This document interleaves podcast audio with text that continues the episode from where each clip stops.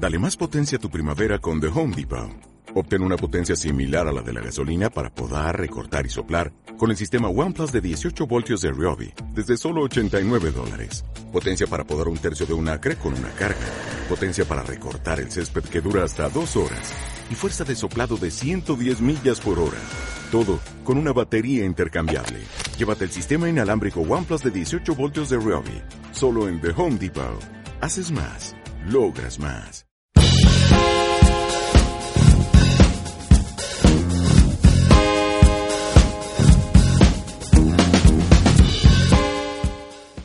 Hola, muy buenas a todos. Esto es Un Café con Nintendo. En el cafetito de verano que tenemos hoy, tenemos a Salva. Muy buenas a todos. ¿Qué tal, Salva? ¿Cómo va el verano? Pues bien, aquí estamos aguantando el calor como sea, aquí grabando con el ventilador que se me acaba de romper y sudando a chorros. bien. Pero bueno, aguantando el tirón. Y tenemos invitados especiales hoy. Tenemos a, a Char. Buenas, ¿qué tal? ¿Qué tal, Char? ¿Cómo estás? Buenas, pues mira, a ver, hemos, pues hemos cambiado el tercio, dejamos la leche de Yoshi aparcada y, vamos a darle un poquito un cafetito, que después de un fin de semana viene bien. Y tanto, y tanto. Y también tenemos a Therion. Hola, ¿qué tal? Muy bien. Eh, muchas gracias por, por habernos invitado y como dice mi compañero de taberna, Char, ya cambiar un poco la leche de Yoshi por un cafelito frío solo eh, se agradece. Estoy tan contento que tengo hasta una pequeña erección y todo. Eh, quizás hay gente que nos conoce. Presentaos, ¿de dónde, de dónde venís? Bueno, Char, bueno, por favor. Vale, eh, nosotros, eh, como ya nos habréis visto, hecho algunos comentarios y demás, venimos desde la Taberna Nintendera, un grupo, una comunidad en Facebook, a la cual también tenemos eh, pues podcast e- y Twitter. Y estamos constantemente comentando las noticias y compartiendo un poco de todo. Y bueno, a través de los comentarios de iVoox nos conocimos con la buena gente de, de Salva y de Zipi, aquí, aquí presentes. Y mejores personas, claro que sí. Claro que sí. Hoy vamos a comentar un, una- un par de noticias y después vamos a ir al eje central que se va, va a ser sobre todo el Octopath Traveler, que ha sido el gran lanzamiento de este mes. Porque de lanzamientos tampoco es que haya muchos y vamos a hablar de él un poco. Para empezar, eh, vamos a entrar en aquel rumor, que no es tan rumor porque había fotografías, de que las Nintendo Switch se rompen. ¿Qué pasa con esto? Supongo que la mayoría que se ha interesado en el mundo de los videojuegos sabrá que durante estas semanas han ido apareciendo fotografías de Nintendo Switch no simplemente rotas, sino que el plástico estaba rajado. Y muchas de las imágenes, de las fotografías, estaba el plástico rajado por partes diferentes. A partir de estas imágenes, algunos periodistas han elaborado la teoría de que se deben al calentamiento, al sobrecalentamiento que pueda tener la consola. Char, Therion, ¿os ha pasado esto a vosotros? ¿Qué va? No, no, Ah, sí, ni mucho menos. Y, y además, eh, imagino que como mi, como mi amigo Char, que estamos aquí en Barcelona alrededores a casi 40 grados en la hora del mediodía, dándole caña a la Switch y esto no, esto no se agrieta ni, ni da indicio de que se vaya a partir. Una mentira. Habrá casos, ¿no? Nadie, nadie dice que no, pero que no, que nadie entre en pánico, que no haya histeria colectiva, que no, que lo normal es que no pase absolutamente nada. Ya está preparada la consola para esto. ¿Y tú, En Salva, todo- te, te pasó? Ah, no, di, di, di, Char, perdona. No, no, en, que, en todo producto que se ensambla, que pasa un proceso de, de- de montaje en una fábrica, siempre hay un bajo porcentaje de casos de aparatos que se pueden estropear con facilidad por algún problema del ensamblaje. O sea, esto pueden ser estos casos. Sí, sí. ¿Y tú, Salva, te ha pasado? No, a mí la verdad no me ha pasado, no es una cosa que crea, que creo que deba de tener mucho mucho revuelo ni, ni nada de ese estilo, sobre todo porque es tal cual como dicen nuestros compañeros taberneros, eh, si se rompen 100, 200, ¿qué, qué puede pasar? Es que en comparación a 20 millones que ya hay casi en el mercado, pues estamos hablando de, de- de nada, es, es un porcentaje ínfimo. Nadie dice que no haya una pieza defectuosa ni que no vaya a fallar algo, eh, pues como, como en todo, como todo, pero de ahí a que se generalice o que la gente empiece a tener pánico por ello, pues me parece que hay un gran trecho y que no debe de haber ningún problema con nada de ese estilo. Además, si debió de haber aparecido algo, ¿no creéis que ya debería haber ocurrido el año pasado con todo el calor que hubiera pasado? Entonces no. Yo, estaba pensando justo eso, y no solo por, por qué pasase el año pasado, sino que resulta que hablábamos antes en broma de que la Tierra es plana, ¿vale? Pues no, la Tierra es redonda y, es verano cuando nosotros estamos en invierno. Por lo tanto, se tendrían que haber roto también en invierno las Switch que tengan pues en la zona de Sudáfrica, de Sudamérica y de Oceanía, que en Oceanía también hay. Evidentemente no son mercados tan grandes como los occidentales y el japonés, pero también tienen Switch y también pasan calor, quieras o no, y no les ha pasado nada. Eh, bueno, debido al sobrecalentamiento. El sobrecalentamiento, en teoría, solo puede tenerlo en el modo dock. Y aún así le hemos dado un rodaje increíble cada uno de nosotros a la Switch y no, yo trabajo eh, prácticamente con doc continuamente, 85-15. Eh, y sí, vamos a ver, en verano, sin aire acondicionado y tal, vamos a, ser sinceros, calentarse se calienta. Pero lo normal, no, no menos que un PC con una aceleradora o que una PlayStation.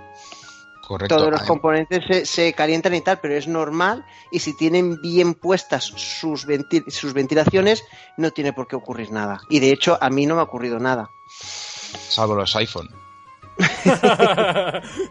y aquellos Samsung que explotaban. Y, bueno, en fin. Eh, de, hecho, perdona, un, apunte. Meteorológicamente el año pasado hizo más calor que este. sí, sí. O sea que Ahí lo dejo, es un dato. pero es que hay que tener en cuenta que el plástico lleva un año más trabajando, entonces como está un poquito más viejo es más fácil, hombre. Es que siempre va a salir alguien que te va a decir algo así. Sí, y yo le diré que el plástico está pensado para durar cientos de años. Sí, se lo deja tranquilo. Evidentemente, además, ¿nos parece un poco raro que si fuera por el calor salgan directamente estrías o, o, roturas en lo que es el plástico? ¿No debería ser más un soplido del propio plástico en todo Una ampolla o algo así. Una ampolla o una cosa de ese estilo. mira, ¿sabes lo que me parece a mí curioso más que todo esto? Es que todas las roturas de Switch, todos los clickbait siempre son en periodos vacacionales, cuando no va a haber tanta gente viendo las noticias y necesitan crear alarma social para, que la gente lo visite. sí, sí, la verdad es que es mucha casualidad, ¿eh? ahora que lo dices. es como la, pasa con, con las multas, siempre es en verano, ¿eh? cuando más se ponen. Bueno, pues nada, que las Switch no se rompen. Veredicto de, del, café tabernero. Si se usa bien, no se rompe, desde luego. Exacto. ¿Qué ibas a decir algo, Char? No, no, no, tranquilo. Vale, eh, vamos a pasar al, al, siguiente tema, que es eh, un rumor sobre un direct que va a haber por ahí, no se sabe dónde, no se sabe cuándo, pero un direct que va a haber. Este rumor tiene una bifurcación, una bifurcación muy real, que es la siguiente. Hay un vídeo en Nintendo Japón que pone que el 16 de julio a las 4, es decir, cuando lo estamos grabando será esta noche y cuando lo cuando colguemos el audio seguramente ya habrá pasado. Eh, se va a hacer un direct centrado en Mario Tennis Aces y Smash Bros. Ultimate de, Nintendo Switch. Hay 214 personas esperando. Esto, eh, vamos, no estarían aquí haciendo el tonto. Es decir, ya sabemos que los japoneses son muy de hacer colas, lo hemos visto mucho en, fotografías y tal. Y esto, esto creo que está confirmado. No sé por qué no se publica en Occidente, pero vamos, de aquí vamos a tener noticias seguro. Eh, ¿Algo que esperéis de Mario Tennis Aces y de Super Smash Bros. Eh, pues la verdad que nada en especial, o sea, de, Smash Bros. O sea, si es que, ¿qué más vimos en el, direct de L3? Es que lo vimos casi todo, como quien dice. Y Mario Tennis, como anuncien algún contenido adicional, en plan pistas nuevas o algún personaje nuevo, o algún torneo, a lo mejor no anuncian algún torneo, alguna cosa, pero mucho más no creo que puedan anunciar. Sí, correcto. Yo la verdad es que no me espero tampoco un personaje. Creo que sí que va a haber más personajes nuevos, pero no, no es el momento ahora de, de decirlos porque es que, bueno, no sé, no, no le veo sentido. A ver, los personajes están confirmados, uno para torneos en julio, uno para torneos en agosto y otro para torneos en, en septiembre. Mm, per- perdona, me refería del Smash Bros, pero sí, del Ah. Mario Tennis... ¿puedo? Del Mario Tennis, está claro. Del Smash Bros. Sí. yo creo más que nada que lo más normal es que igual den alguna información con el online diciendo si tienes el online y te coges el este de salida, pues igual te regalamos dos escenarios más o alguna cosa de ese estilo. Uf, uf. Eso duele, ¿eh? Pero, Sí. pero bueno, ya, ya veremos. Lo sabremos mañana para quien tenga paciencia y quien no, pues bueno, de aquí a unas horas. Pero de Mario Tennis me puedo creer cualquier cosa, modos de juego, cualquier cosa de ese estilo. Y también es verdad que si a lo mejor solamente eh, lo están haciendo para Japón, quizás sea algún evento especial que se vaya a hacer allí en la frontera y en el país de Oriente y que quizás según cómo funcione ya lo traerían a la parte de Occidente, porque también hay que reconocer que el grosso de ventas de Mario Tennis últimamente se está haciendo en Japón, aunque aquí también está vendiendo muy bien. Bueno, el siguiente rumor, que este ya lo tachamos un poco de poco creíble, pero bueno, todo podría ser, es que resulta que un señor llamado, a ver si lo encuentro por aquí, bueno, ya, ya os diré cómo se llama, mientras vayamos hablando. Un señor que acertó en el pasado varias cositas, varias filtraciones que dijo, fueron reales, y resulta que hizo una lista hace unas semanas donde decía que se iban a revelar Funcos basados en Mario, Pokémon y Zelda. Y también decía que iban a sacar más contenido para Mario Kart 8 Deluxe de Nintendo Switch. Vale, estas dos cosas últimas que he dicho eh, se han confirmado. Se ha confirmado un Funko de Pikachu y que Funko ha conseguido la licencia para de Pokémon, o sea que harán más Pokémon, no solo Pikachu. Y también ha salido un desarrollador, eh, ahora no me acuerdo, un directivo quizás era, diciendo que Mario Kart 8 Deluxe eh, tendría más contenido en el, en el futuro. Igual que sacaron a este DLC del gratuito del, de la moto del Nintendo Labo, pues que habría más, más contenidos de Mario Kart. Eh, estas cosas las veíais posibles que pudieran pasar. Vamos, primero digo esto por si pensáis que poniendo cosas al azar podríamos haber acertado que iba a haber Funcos de Pokémon y de Mario Kart. ¿Tú, Salva, crees que hubieses acertado esto? A ver, eh, sí que soy comprador de Funcos, no tan asiduo como los amigos, todo se ha dicho. Y siempre lo he pensado y digo, mira que tiene franquicias Funko, mira que tiene de todo lo que te puedas imaginar, de cualquier personaje, de cualquier serie, de, de, de todo, porque hay hasta de, de, Breaking Bad, de Mr. Robot, de todos los Vengadores en todas las versiones. Y digo, pero Nintendo nunca ha cedido la franquicia. Es muy difícil que Nintendo ceda la franquicia y digo, y de momento todavía no lo ha hecho. Entonces, como han tardado tanto con todo lo que hay, pues la verdad, francamente, lo veo posible, pero no, no me lo esperaba. Todo, así, así, así, de claro. Y luego con lo de Mario Kart 8, si tienen tantos millones de copias vendidas y funciona tan bien, pues tampoco me parece descabellado si siguen la misma dinámica.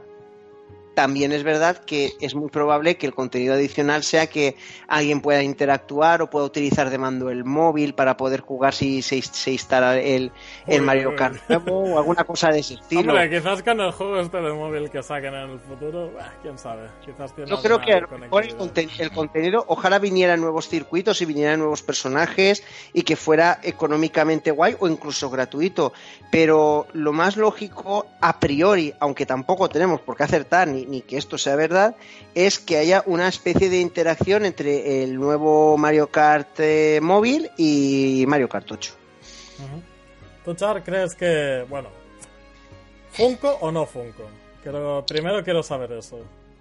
Eh, yo creo que Funko habrá. O sea, es un melón muy, muy, muy delicioso O para sea, no, Nintendo. no los odias, como hay, Pero no para hay un sector que lo odia. No, no, claro, claro. No, yo las Funko, yo creo que, es- que, es- que son preciosas. Lo que, y, es, y es- y es un, pero es- y es un mercado que, vamos, como Nintendo empieza a tirar por ahí, va a hacer, va a imprimir pasta, pero para aburrir. Así que si lo ven bien, es que yo lo veo, pues, lo veo factible. Viniendo de Nintendo ya me lo creo todo. Pues sí. ¿Y tú, Cirion, Funko o no Funko?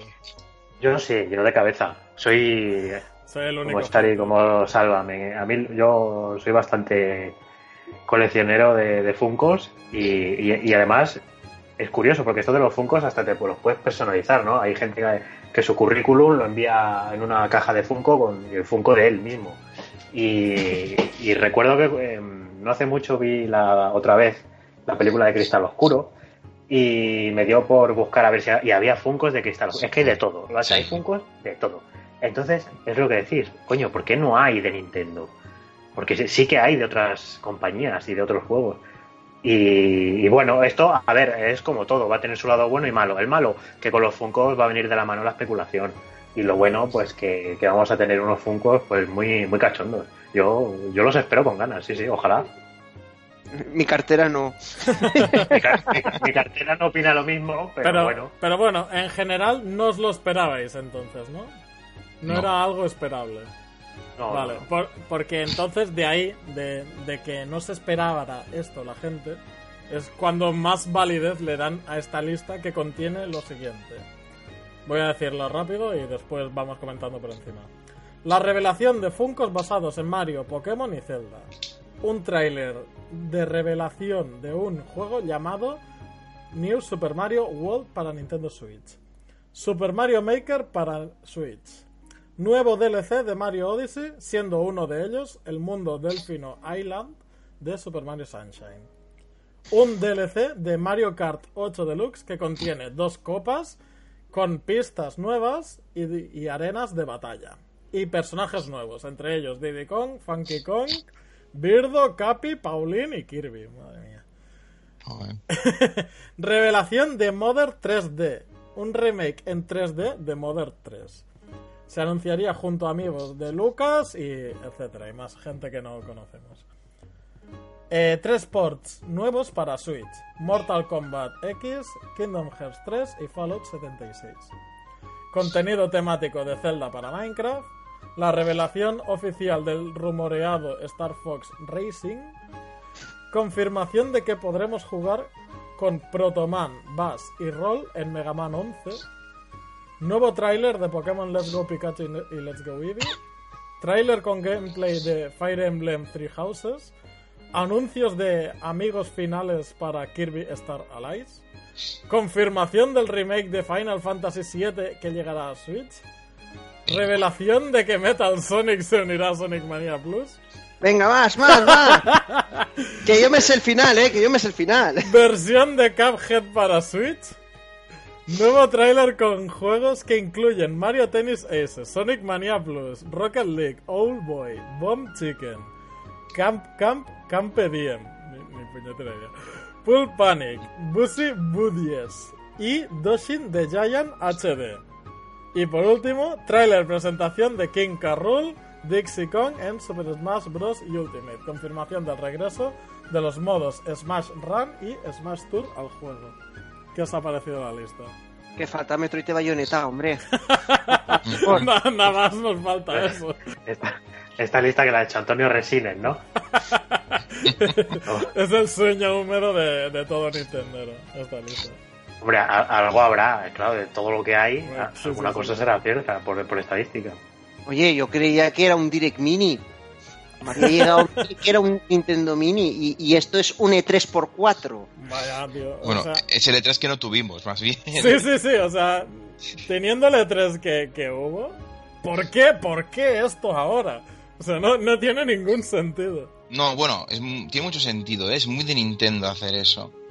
Ya, Nintendo del E3 suele pasar bastante y se hace sus Nintendo Directs a su rollo. A ver, yo sí. siempre llevo diciéndolo todo el tiempo que estoy aquí cafeteando Y sigo con la misma línea y no me estoy equivocando. Normalmente 50-50. La mitad de lo que dicen es verdad, la otra mitad no es verdad. Entonces, hay cosas ahí que son muy creíbles, hay otras que no. Luego, las que no son creíbles son de verdad. Es que con Nintendo es una caja de sorpresas. Es que Ahí estamos. me encanta, es maravilloso. Es que, además, tú fíjate, de aquí lo más estrambótico, eh, como puede ser el Final Fantasy VII Remake, eso sí que me lo creo.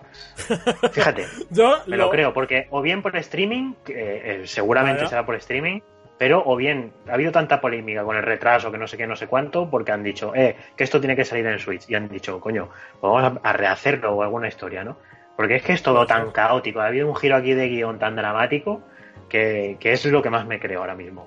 La verdad es que nadie está, o sea, hicimos todas las noticias, hubo mucho revuelo también con todo el tema de, del streaming y fue, vino y se fue.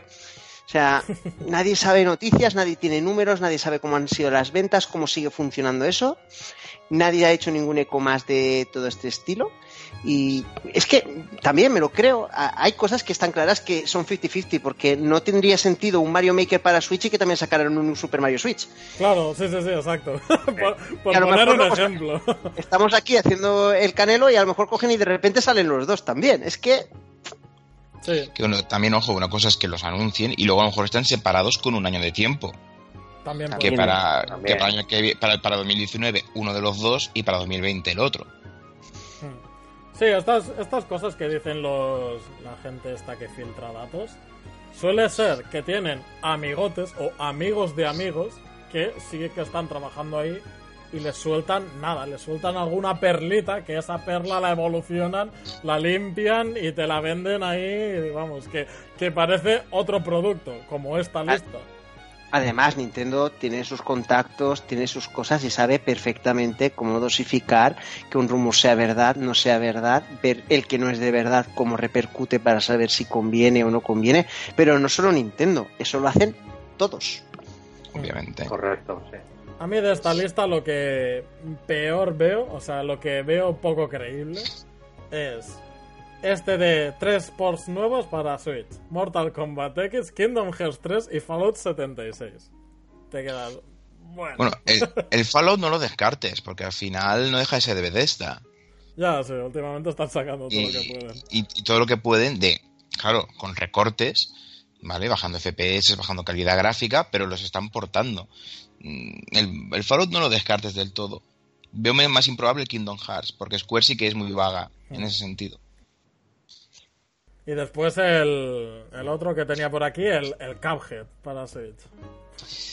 A ver, por Bueno. posible es, pero no sé. Bueno, es un juego muy de Switch, ¿eh? Es un juego de Sí, Switch. pero, pero. Microsoft puso pasta, eh, es una exclusiva, es una exclusiva de Xbox. Entonces. A lo mejor si Survive Together, igual nos hacen un favorcito y, dicen, no, no, a Switch sí y que se fastidien los de Sony. Bueno, ahora que- se llevan tan bien. Pero es que da igual, vamos a ver, Sony ha, eh, ha puesto pasta a Microsoft, evidentemente, pero Microsoft tiene también los derechos de Minecraft y permite que estén en todas las plataformas. Esto Bueno, es un sí. negocio. Entonces, Mm. Cuphead es una joya, es, es que es, es Switch, o sea, Sí. Sí, Yo no lo sí, veo sí. tan, tan loco. Ahora, que haya que soltar la pasta, pues puede ser. Lo bueno es que como no depende de A, es- es que eso, es- eso es otro cantar, porque en un Raver sería precioso. Sí que es verdad que necesitaría mucho para poder moverlo, porque técnicamente cuesta mogollón, pero también es verdad que A no está por poner la pasta. Entonces, pero Cuphead, un, un grupo independiente que Microsoft ha puesto pasta, que está todo estupendo, que funciona muy bien, que ha vendido una maravilla, que ha ganado también premios y, y ha sido el juego del año independiente del año pasado, tampoco lo veo tan loco que esté, No, dependerá de la buena voluntad de Microsoft. por supuesto. Sí, yo creo que en este caso sí, porque Microsoft creo que tiene la sartén por el mango y bueno, será lo que quieran ellos. Igual hacen un change y dicen, venga, nos dejáis a nosotros cosas y nosotros os dejamos vaquita y alguna cosa de ese estilo. Imagínate. Bueno, pues Además sería, perdona, una, una jugada bastante interesante y, y lógica, porque eh, lo, lo normal es que los usuarios tengan, eh, los que tienen Switch, una consola alternativa o PC, y dentro de esa consola es más normal que se tenga una PlayStation 4 que no una Xbox. Es eh, a rasgos muy generales. Entonces, el que tenga Switch y PS4, coño, el, el Cuphead dice, pues para mí, me lo compro. Creo que habría muchas más ventas todavía en Switch que, Sí. que, que hubo en Xbox y en PC. Sí, eso por supuesto, pero ya no es solo el tema de ventas, ya también es el tema de, de una especie de fusión. O sea, eh, está claro que la generación gorda con máquina pesada, eh, PlayStation ha vendido cerca del doble de Xbox. Xbox tiene que hacer movimientos del mismo modo que se atrevió con 360 y la sacó y la sacó antes. Entonces, yo no lo veo tampoco tan mal el hecho de que Xbox se quiera alinear un poco con Nintendo y que las dos se junten porque Play se ha quedado encerrada con sus servicios online. Son míos, míos, míos y no los toca ¡Es un nadie. complot! Y además Xbox habla mucho con Windows. Es Microsoft, habla con PC. Todas contra Play. Tampoco lo veo tan, No, tampoco no lo veo tan, tampoco lo veo tan, hombre, a ver, es una cosa muy, muy, muy utópica, pero tampoco es tan descabellada como del mismo modo que Play ha dicho, no, no, yo tengo mis servidores, tengo mis cosas y a mí no me las toca nadie. Y no está funcionando mal un cross, o sea, la gente que está jugando en Xbox al Rocket League y está jugando con Switch no tiene ninguna queja y lo mismo pasa con, con Fortnite. Mm, correcto. Pero Bueno, el tema de Sony va más allá y toda para un podcast entero. vaya. Ahí, lo, ahí lo has clavado, la verdad. Eh, esta, va- esta lista ya se salva que tú la catalogas como 50-50. ¿Y vosotros, chicos, cómo la catalogáis? No sé, yo creo que me pase el número de su proveedor de estupefacientes. A ver cómo catalogas eso luego. Eh, y, y eso en caso de que haya direct, ¿eh? que igual no hay. Sí. Vaya. Es Nintendo, a lo mejor hay o no hay. Sí, es que además sería a un mes y poco más del, del DL3. ¿no? No La, sé. la Nintendo de Schrödinger. Y, y hablando en serio, a ver, yo creo que habrá cosas que dirá y sucederán, pero la gran mayoría yo creo que no, o al menos no a corto plazo. Claro, eh, le habrán soltado cosas, a lo mejor son ideas que tendrán por ahí, él las suelta y alguna la tendrán, pero no creo que la mayoría de lo que ha escrito allí esté en un posible directo. Correcto. Sí, claro, si además es algo que, que hemos podido, que ha llegado a nuestras manos, y a, a manos de los usuarios que no, que no están en este mundillo ni, ni le- o no les interesa o no saben. Eh, ellos, evidentemente, también han visto esa lista. Habrá alguien que habrá dicho, oye, circulan estos rumores por la red, tal. ¿Y qué es lo más inteligente? Pues decir, pues no vamos a poner nada de esto o muy poco. Porque si no, ¿qué es lo que pasaría? Que sería muy fácil acceder a nuestra información y, y todo lo que salga, pues no va a haber ni sorpresa, la gente no nos va a tomar en serio y más Nintendo con esto, ¿no? Con el tema de la seriedad que lo tiene, es algo que lo tienen muy a pecho. Entonces, aunque lo vayan a sacar, aunque sea un 99%, en el direct van a mostrar un 20%. Simplemente por ese orgullo que tienen o, y que es lógico por otra parte, claro, para no para que no puedan decir, mira, eh, en la red estamos desnudos y cualquiera puede averiguar lo que quiera de nosotros. No, tampoco es Claro, eso. claro, sí, entiendo. De todas formas, en Nintendo ya, ya dijo Reggie, creo que fue, que suelen mostrar lo que están preparados para mostrar. Es decir, el rumor del Star Fox Racing y del Pokémon salieron prácticamente a la vez. Pero el de Pokémon, a los pocos días, ya se confirmó. Lo mostraron. El del Star Fox no se sabe nada. Simplemente está ahí, bueno, flotando en el aire. Supongo que sí será cierto porque cuando el agua, el río suena, agua lleva. Ah, guay, sí. Y muchísima gente, muchísima gente está diciendo que va a pasar esto. Bueno, ya se verá. Eh, cambiamos de tema. Vamos a ir ahora con el lanzamiento de este mes, que ha sido Octopath Traveler, eh, un exclusivo de Switch, sí, de Switch, pero realizado por Square Enix. ¿Qué pretendía hacer Square Enix con este, con este juego? Según los desarrolladores, que hicieron una entrevista hace poco, querían hacer algo parecido a un sucesor espiritual de Final Fantasy VI. Es decir, este juego estaría enfocado sobre todo para aquellos jugadores que eh, pues jugaron o disfrutaron, mejor dicho, la generación de los 16 bits, que es donde salió el Final Fantasy VI. Incluso la de los 32, que después salió para PlayStation, y etcétera. ¿Quién, ¿Quién es el que tenía más ganas de este, de este juego? Serio. Uf. Yo, de, de hecho, ah, ya lo he comentado varias veces por el podcast y el grupo y tal. Cuando eh, el año pasado, en enero, se anunció la, la Switch, que hubo dos o tres imágenes de este juego así muy, muy vagas, eh, eh, me enamoré de esa, de esa consola y de ese juego y reservé la Switch la, en la primera tirada por, por este juego. Lo llevo esperando, bueno, como, como maná caído del cielo, sí, sí, con muchas ganas. A mí también me llamó mucho la atención, la verdad, la primera vez que, que lo presentaron, sobre todo por, bueno, por el aspecto gráfico, pero también porque, como decían los desarrolladores, me, me recordaba mucho a esos juegos de, de, Final Fantasy de, bueno, de la generación de 16 bits. Eh, ¿A ti también te han recordado a ese juego? ¿Cuántas horas llevas, por cierto? ¿No lo sabes? Pues mira, ahora sí, sí. Lo te... De hecho, estoy mientras estamos hablando, estoy farmeando para subir nivel porque. sí, sí, es que estoy en una zona. estoy a las puertas de una cueva que o tengo nivel o, o me funden. Y, es... y... Es que, perdona. Lo que decir, esto es multitasking y además son tonterías, joder. Total, claro, porque yo soy un buen periodista, yo hablo con propiedad, lo tengo delante Claro, y puedo. Tienes puedo material y venga.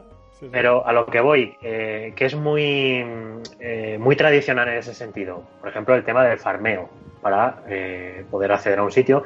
A mí más que a Final Fantasy VI, o que tiene, tiene toques de, de Final Fantasy, es evidente, sobre todo en el aspecto gráfico, me recuerda mucho más a, al roman- a la saga Romancing a Saga, Romancing para la redundancia. Porque en el estilo de narrativo y de, y de jugabilidad, y me explico. Romancing Saga era una serie de videojuegos que no llegaron a salir de Japón y tenía la peculiaridad de que eran varios personajes, cada uno con una historia independiente y se juntaban al final para derrotar al malo de turno. ¿Vale? Hostia. Ese malo los enlazaba de una manera con una historia, tal y cual. Y este, mm, ya te digo, no voy ni por la mitad del juego. Llevo, ahora mismo pone 14 horas, unas 14 con algo. Y no voy ni por la mitad, pues son 60, comentaron los desarrolladores. Eh, creo que va por ese camino. Aunque eh, si lees y estás atento a la historia, no como se está rumoreando y diciendo, sí que enlazan las historias, a diferencia de estos, de estos como el Romancing Saga, ¿no? Van enlazando con detalles, para no hacer spoiler, no, no diré nada, pero son detallitos sutiles al principio. Al principio son sutiles y luego ya un poco más claros, pero están todas perfectamente enlazadas. No entiendo ese, esos análisis que dicen que, que no tienen sentido las historias, tal. Yo no sé, a lo mejor se están tocando el miembro mientras juegan o algo, es que no tiene explicación. Los No. juegan a contrarreloj de normal estos Sí, juegos. exacto. Bueno, pues entonces luego no te quejes si te pones a parir en los análisis, en los comentarios. Y Vale. para mí es un juego de 10. O sea, ya por el grupo os- ya os invitaré a todos a que veáis el análisis. Para mí es un juego perfecto de, de, de 20 sobre 10. Me encanta el estilo pixel que le han dado, el HD 2D. La música ha conseguido ponerme los pelos de punta y hace muchísimo tiempo, desde Bravely Default, que no me pasaba. Vaya. Y desde, bueno, desde Xenoblade, la de Xenoblade 2 también. Es muy buena. Pero este tiene algo. mm, creo que. Es que para mí ahora mismo, aparte de ya de la, eh, la nostalgia, ¿no? De regresar a los 16 bits de, de- de alguna manera. Porque para lo bueno y para lo malo, este juego lo tiene toda la esencia. El tener que enfrentarte a monstruos. mm, Casi no los puedes evitar. Combates largos. Si no puedes, tienes que subir nivel o llamar a otros, meter a otros compañeros en el grupo que compensen las debilidades y, y todo esto. Para mí es un juego mm, de los mejores que he jugado en mi vida, sinceramente. Pues me alegro mucho que te haya gustado, tío. Porque la, no me ha decepcionado, ¿verdad? Sí, sí, que la, la verdad es que han salido muchos haters. Eh, ¿Qué ibas...? Bueno, ahora comentaremos eso. ¿Ibas a decir algo, Char? Ah, no, no, no. Está, simplemente me estaba riendo de. También tienes este juego, ¿no? lo tendré. Lo Eh, sí, Ferion sabe de que lo tenía reservado en MediaMark y los de MediaMark tienen un Ah, problema sí. muy serio con la logística. Muy serio. Bueno, esto y es que tú- lo he leído mucho, ¿eh? Esto. Sí, o sea, tú- pero ya lleva pasando de hace tiempo. O sea, tú reservas en la web y te lo y te lo mandan desde la central, con lo cual no te lo llevan el mismo al mismo día que sale, sino el día que sale lo mandan, a diferencia de por ejemplo otras tiendas como Amazon que te lo mandan el día antes para que con el Prime te llegue al día de la salida del juego. Correcto. Y entonces, pues nada, eh, me dicen, no, lo recibirás la semana que viene alguno de los cinco días. Y yo, ah, muy bien.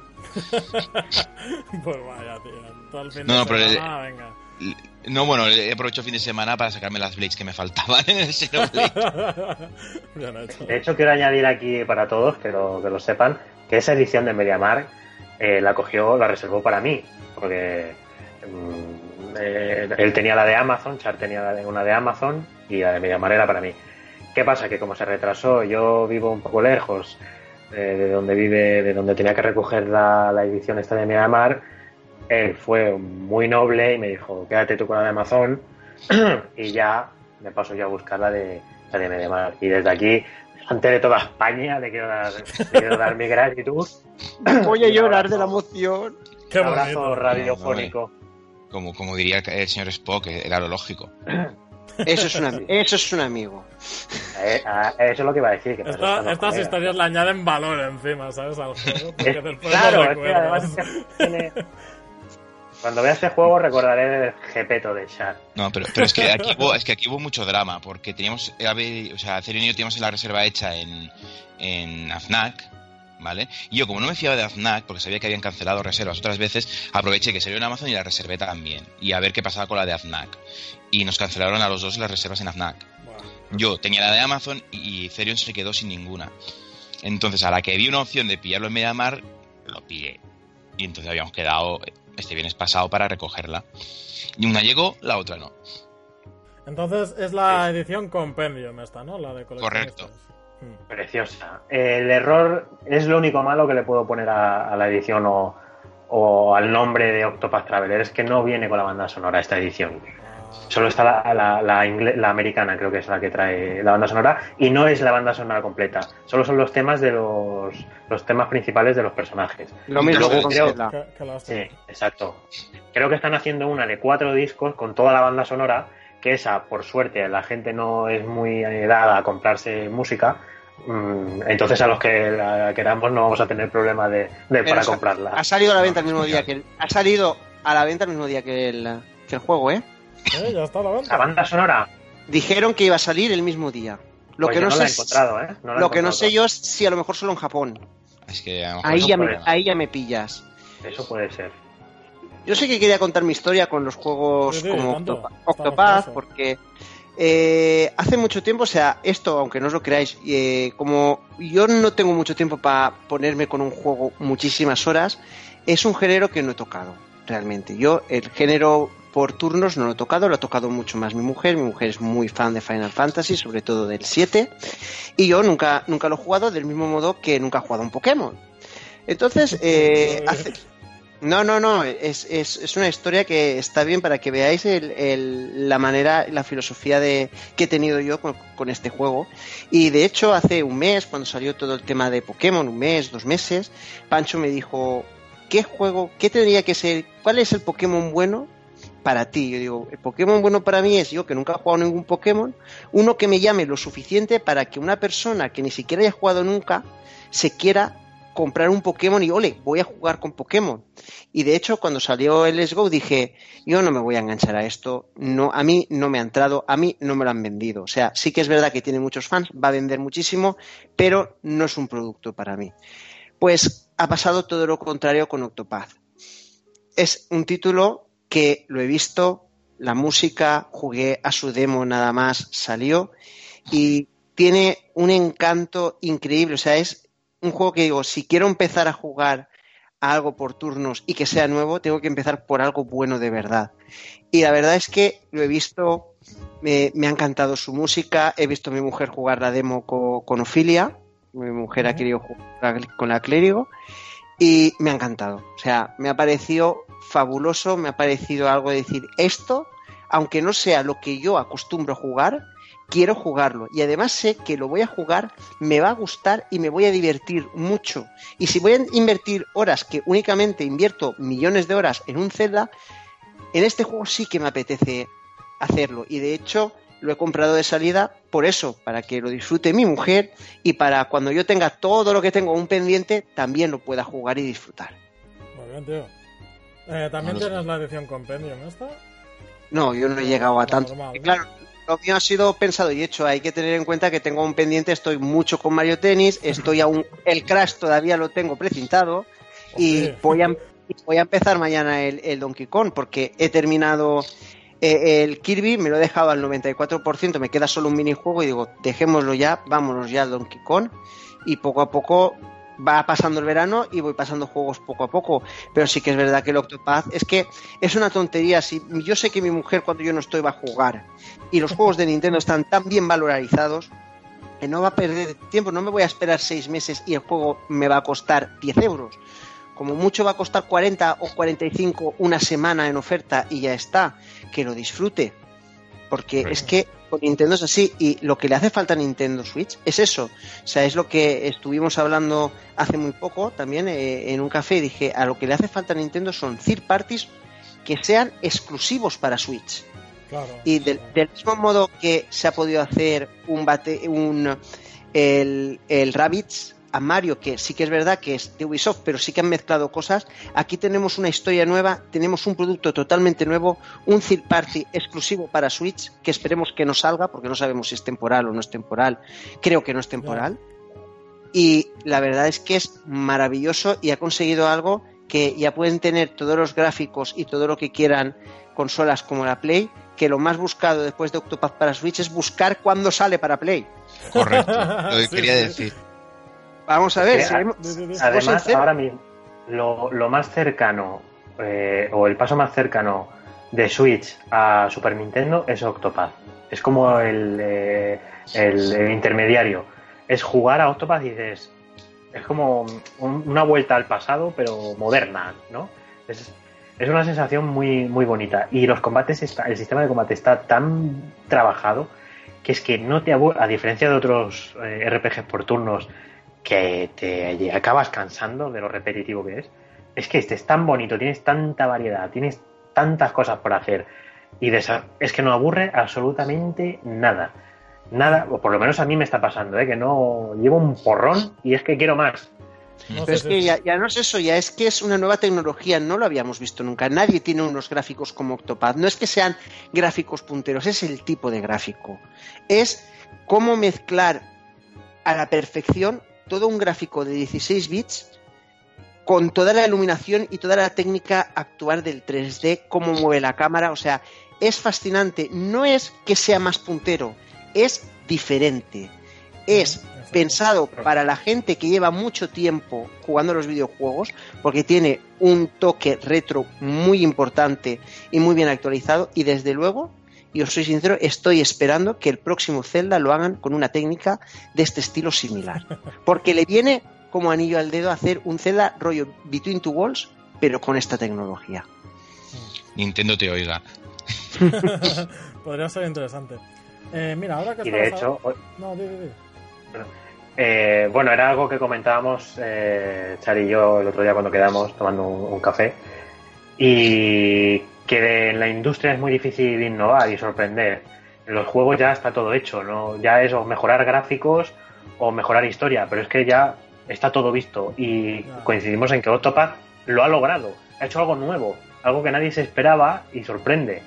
Aunque puedan decir, sí, pero es que es pixel, es que es un RPG por turnos, tal. Pero es que está todo hecho de una manera tan distinta que parece nuevo. O sea, eh, es un producto nuevo y original, sobre todo. Decir, bueno, sí, pero a nadie se le ha ocurrido. Sí, sí, todos decís que tal, pero a nadie se le había ocurrido esto. Y queda precioso. Bueno, al final es un tema, eh, es un tema de que ahora eh, ya el videojuego quizás no tenga que avanzar tanto en mejora gráfica, sino en hacer arte. Que es lo que han hecho con Octopath en este sentido. Lo que hicieron con Zelda Breath of the Wild también es una obra de arte. O sea, ya hemos llegado evolucionando tanto que ya se tienen que plantear ya no preocuparse tanto en la mejora gráfica como en ofrecerte una experiencia completa y diferente. Pero la experiencia, no el contenido, sino el, todo lo que envuelve el contenido. Pero totalmente de acuerdo. Y además la música también tiene una banda sonora que como pocas ha visto. De hecho, considero que actualmente, desde todo lo que lleva de año, es la mejor banda sonora original que han, que han puesto en un videojuego. Y no hay ningún triple A, ni siquiera alguno exclusivo como God of War que tiene una banda sonora preciosa, que le pueda hacer sombra ni lo más mínimo a la banda sonora de Octopath. Que solo el tema Estoy de acuerdo. Estaba, estaba con, mi pareja, estábamos ahí eh, eligiendo personajes, decidiendo con cuál íbamos a empezar la aventura. Y mientras íbamos leyendo las historias, viendo el mapa y tal, le, le dije, pero, pero te estás fijando en la banda sonora, que es solo el tema principal y es repetirlo, repetirlo una y otra vez no te cansas y no te cansas. Pero es que no, es, que sea, es que no es que sea bonita, es que además de serlo, porque lo es, te mete dentro de la situación perfectamente, te mete dentro de ese nuevo mundo de Osterra. O sea, es como, como igual cuando tú escuchas El Señor de los Anillos y escuchas la música y estás viendo la comarca, dices, es que no hay otra música mejor para este momento y para esta escenografía. Aquí pasa exactamente lo mismo. No hay mejor música para todos los momentos en cada una de las situaciones que estén ocurriendo en Octopath. Correcto. Y de hecho, em, es un juego de detalles. Para mí, eh, tú te paras en una escena y la cantidad de detalles que tiene abruma y la música en sí está llena de detalles y os recomiendo que os fijéis en esto. Cada personaje tiene un instrumento, por ejemplo, Cerion el ladrón, el, instrumento principal es el oboe, ¿no? Por ejemplo, el de Tresa, la mercader, es el piano. Pues todo lo relacionado con Therion o con Tresa tiene un oboe de fondo, un piano de fondo o lo que toque, en, las situaciones por las que ellos están, como en el grupo, y les toca. Eh, tiene una cantidad, y además comprobado, ¿eh? porque es que me he detenido a. Y, sí, es alucinante el nivel de detalle de la banda sonora. Creo que, eh, o sea, el, compositor, eh, ¿cómo era? El, no me acuerdo el nombre ahora, lo tenía por aquí apuntado. Este ya no va a hacer nada. O sea, el listón que ha puesto para, este juego es, es, que es. Mira que la de Xenoblade 2 para mí estaba en el top 10. Bueno, era de 10 y es de 10 pero es que esta la supera, pero con creces. Es que está, a la, es que está a la altura de las mejores de Koji Kondo. Y, es así. Yo creo que lo que hace muy bien la música, aparte de, que está clavada, como tú dices, y, y, la personalización de cada personaje y todo eso, es que realmente nos da la sensación de que te está lanzando a, puñados nostalgia todo el rato. Toma nostalgia, toma esto. te recuerda lo que jugaste cuando eras pequeño. es lo que me, ocurre a mí. Aparte, el tema de historia no son personajes clichés, como he leído, que me, he echado las manos a la cabeza. Y ya me ha confirmado que, que los periodistas no han jugado bien a este juego. Que hablaban de personajes clichés. A ver, personajes clichés, pero tú has cogido, por ejemplo, a Ophelia y has leído. No es un personaje cliché. y puedes decir, bueno, el, el arquetipo, la clase sí, un ladrón, un caballero, tal, eso sí. Pero la historia es anti-cliché. no tiene nada que ver. Aunque hay algunas un poco más cliché, ¿vale? a ver, vamos a ver. la general es que lo que pasa no es cliché, no es lo que tú te esperarías de ese tipo de clase de ese personaje. Eso es verdad, pero por ejemplo hay, hay personajes como Royce que es muy Arya Stark por lo menos el principio, esa, la concepción de lo que ocurre y tal, es, no es exactamente igual, porque esto es un poco más, duro. Pero es que, claro, no es un personaje cliché. Es que depende, o sea, Aria puede llegar a ser un cliché porque siempre hay alguien que está oculto, pero es muy grande en el fondo. Entonces. Claro, pero, eh, en, sí, pero en ese caso a Aria no la utilizaron como prostituta, por ejemplo. Exacto. En, Quiero decir que ese paso eh, creo que es un salto importante a nivel narrativo minimalista, porque es como si estuviera escrito un cuento de hadas, pero hostia, el mensaje que esconden detrás las historias, si te pones a pensarlo, era como los mensajes que había en las aventuras de 16 bits, que era por porque no necesitaban ahorrar espacio, entonces la narrativa era muy sutil, muy ligera, no tenían mm. tanto, tanto código de texto ni tantos diálogos, pero encerraba un montón de, de mensaje. Bueno, de hecho, hace poco sí. acabo una misión que tiene que ver con el, con el alcoholismo y es brutal. O sea, es impresionante. Yo también os digo una cosa. A pesar de, todo lo que se dice y tal, hay que reconocer que Autopath es de los primeros juegos, por no decir el primer juego JRPG que viene aquí a, Europa, que las tramas empiezan a ser realmente más fuertes, es un poco más serio, trata los temas de una manera totalmente diferente. Evidentemente, gráficamente es el gráfico que tiene y la estética que tiene, pero eso no supone un impedimento para que tenga un argumento bastante más adulto y bastante más crudo. Sí, porque eso al final es como, como, como en nuestra época de, de los 16 bits, que crecimos con ella, que era usar la creatividad y la imaginación. Es porque detrás de unos píxeles tiene que haber una historia graciosa y, fresca y blanca. Pues también puede haber una historia cruda, de muerte, de dolor, de venganza. También eh, eh, requiere un ejercicio de imaginación que preocupantemente a día de hoy falta en muchísima en muchísimos usuarios de, videojuegos. No, no saben les pones un píxel y solo ven un píxel, no, no ven más allá. Se los tienes que dar todo hecho. Pues y, es una pena. Me, lo pones a huevo porque quería hablar ahora de este tema y es, el que quería comentar antes también. Las quejas de la comunidad, sobre todo de la comunidad me refiero a, de los que se han quejado, ¿eh? No, no es en este caso los, los nintenderos que están disfrutando del juego.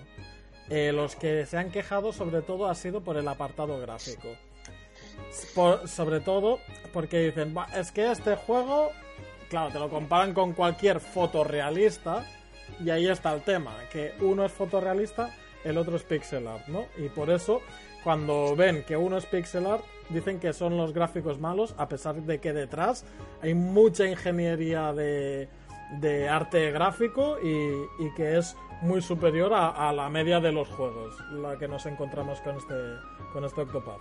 Vale, bien.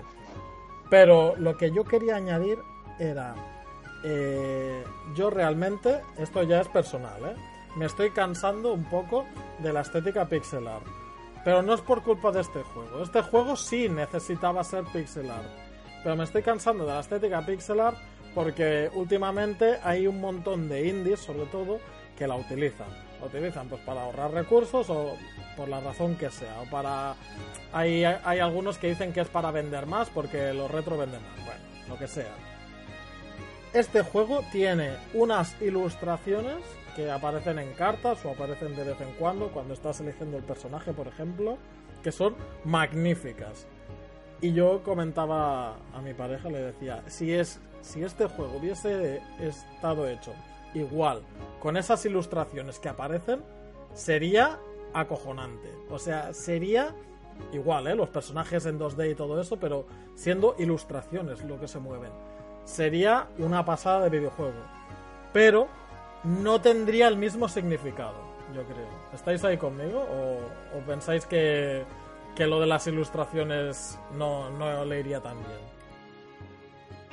Eh, yo creo que aquí discrepo contigo, eh, porque esto es muy de, de como se hacía en los Final Fantasy tradicionales o RPGs antiguos, que la estética era pixel art dentro del juego y luego tenía un trabajo de ilustración de marketing o de, o de composición de portada, de cubierta brutal, como pasó, por ejemplo, yo recuerdo la, el Final Fantasy IX, que era, aunque eran modelados 3D, que, pero eran pequeños y cabezones, pero las ilustraciones de, de, a mano eran brutales, las que tenía los CDs.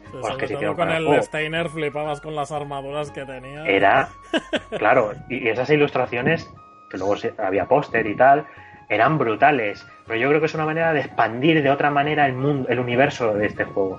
Si este juego hubiera sido, como dices tú, en mi opinión, ¿eh? con esa estética, creo que no le hubieras dado otro valor añadido de, hostia, ahora tengo a, a Olberic el Caballero de otra manera, con otra ilustración, sería todo lo mismo y creo que se mantendría en una línea muy estática para mí.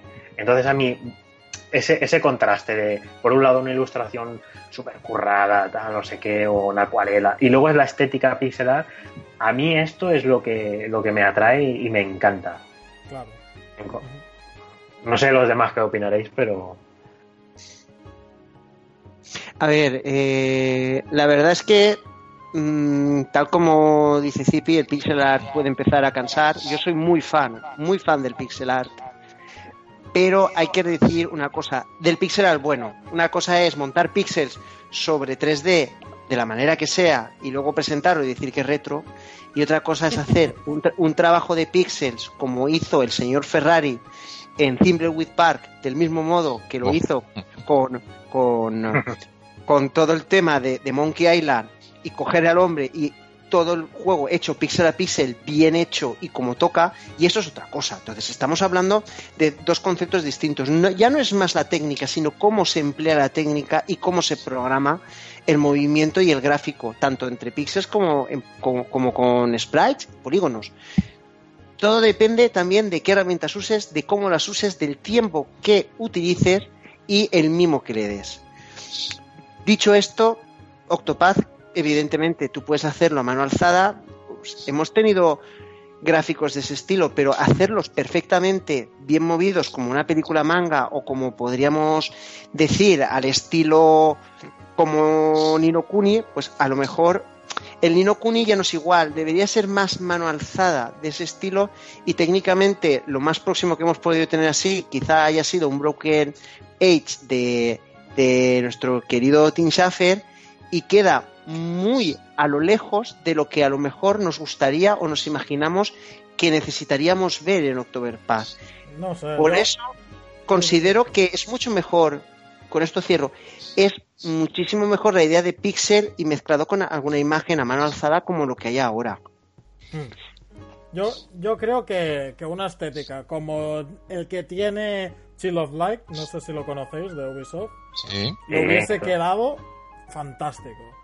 Pero claro, es, es lo que dice también Cirio, que este juego tiene otro mensaje, ¿no? Este juego tiene el mensaje de voy a hacerte recrear aquellos momentos que, tú eras joven y jugabas con estos eh, juegos que eran los personajes unos píxeles y por otro lado te voy a dar las ilustraciones para que veas cómo es esa persona y tal y que tu imaginación trabaje. Porque Correcto. Ahí, ahí, es una, una mecánica más del juego. Y como decía también Salva, el Thimbleweed Park igual. O sea, tiene, tiene más o menos el mismo propósito. Yo, yo por este lado también estoy muy de acuerdo, ¿eh? Lo que pasa que, claro, el tema Pixel llega a cansar y yo creo que por ahí ha ido un poco también eh, la gente que, se quejaba. es que da igual, es un Pixel totalmente nuevo. Es un Pixel con un motor de iluminación en 3D, o sea, no, no es que sea más potente que otras cosas, es que es distinto, nadie ha hecho eso. Claro. Hmm.